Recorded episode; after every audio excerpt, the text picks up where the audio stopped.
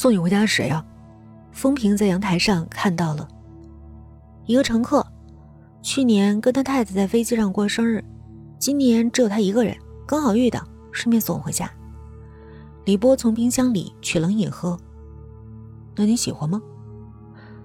有什么喜不喜欢的？顺风车罢了。李波转头看了看风平，想不到我们风帅哥也有吃醋的时候。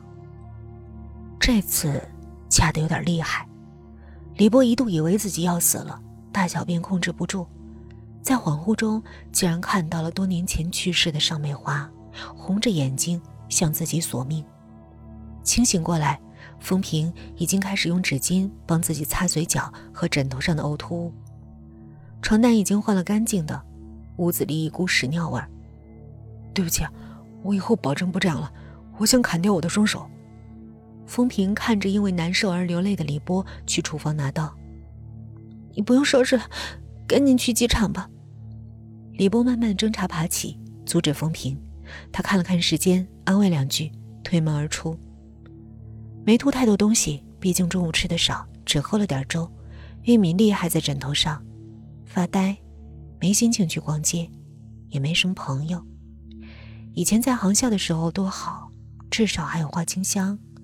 拿着一百块钱扫过两条三十的裙子和一条丝巾加若干发卡。钱越来越多，并不代表越来越快乐。我们都没有别人想象中过得好，但总要伪装成自己的确很快乐。如果自己有车就好了，可以开车去海边大哭一场，因为海浪的声音会掩盖抽泣的悲伤。电话铃响起的时候，还以为是风平，原来不是，是个陌生的号码。平时不听，今天却听了。沈焕的车在楼下，说是带他去海边兜风，要不要去？单身，董事长，喜欢我。对陌生人的倾诉是否安全？说什么？古土、感情、物质。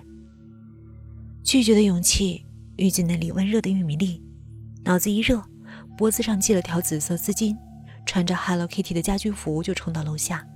沈焕很温柔的在车里吻她的身体，然后换到沙滩，任海浪冲刷。他果然没有掐自己的脖子。反而怜惜的用手指抚摸。不要跟那个男人在一起了，我养你，也不要飞来飞去，做我的小女人吧。神焕和李波并排坐在沙滩上看日落。你哪来的戒指？李波看着自己手上硕大的闪亮，几年之前买的，送给你，请你答应我。在一起两年的男友。竟然比不过机场里仅仅邂逅两次的陌生人。李波恍惚了，为何幸福来得如此突然？吻来了，在额头，很满意，手里还多了一把车钥匙。沈焕说：“这样的车适合女孩子开，送给你，当我们重逢的礼物。”李波慢慢站起，走进车里，去我家睡吧。明天就把你父母接过来。”沈焕真诚地说。李波开着车，忽然觉得，当初一切都是值得的，一切都是为了今天。这些年小心翼翼的在飞机上的祈祷，终于被神明听见，终于收到回报。这是个多大的宅子呀！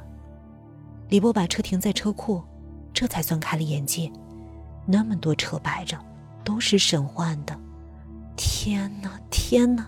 他忍不住尖叫，因为肯定还有更精彩的。装作波澜不惊，继续着只有小说里的情节。谁说人生没有奇迹？奇迹就发生在自己身上。佣人伺候自己，换上丝绸睡衣，在偌大客厅转了一圈，转到沈焕的怀里。这一切都是你的，只要你愿意。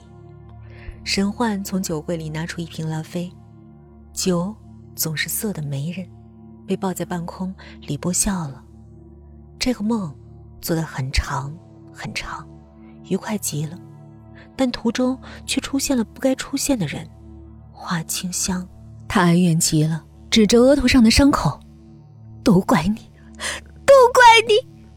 尚美华从后面出现，没有头发，没有脸皮，手里拿着半个玻璃瓶，从后面抱住李波。玻璃瓶的渣狠狠地扎进了李波的后背，从一阵阵的剧痛中醒来，四周很陌生，都是白色的，还有福尔马林的味道。是在做梦吗？等下醒了就好了，李波安慰自己。一个医生模样的人走进来，问候着：“你醒了啊？我在哪儿？急症病房。”医生过来摸摸他的头。退烧了，幸好有好心人打了幺二零，否则你就死在郊区了。放心，等下警察就到了。最近这个诈骗团伙很猖狂，用假车、假别墅、假戒指骗取你们这些年轻健康女性的信任，摘取肾脏，然后卖肾脏给那些有钱又有肾衰的病人，真是太可恶了。沈焕不见了，大房子不见了，自己的一只肾。也不见了，也说不准还有什么其他的东西不见了。出院后，风平执意不肯碰面，只是通过一个电话让他提供邮寄地址，把他的东西寄过去。最后一次见到风平是在机场，李波辞职的当天，他有严重的贫血，已经不适合这份工作。他似乎完全不认识一般，与他擦肩而过。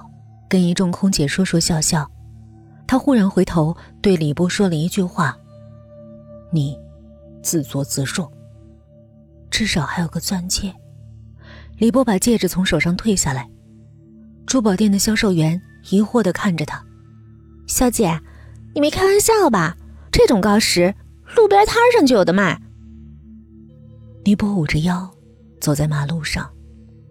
穿着旗袍的女人们翘着兰花指，隔着咖啡厅的落地玻璃，冷眼看着这个落魄的女人。风平永远不会告诉他，三年前，自己移植过一个陌生女孩的新鲜心脏，也移植了她的残留记忆。头顶黑色的云层越来越浓，聚集在北京上方，仿佛世界末日提前到来。李波觉得昏昏沉沉，慢慢倒在街上。围观的人越来越多，却没一个自己认识的。议论声、雨声、救护车的呜啦声，在耳边越来越大，继而慢慢消失。李波的世界终于一片安静，眼前一道刺眼的白光将他包围。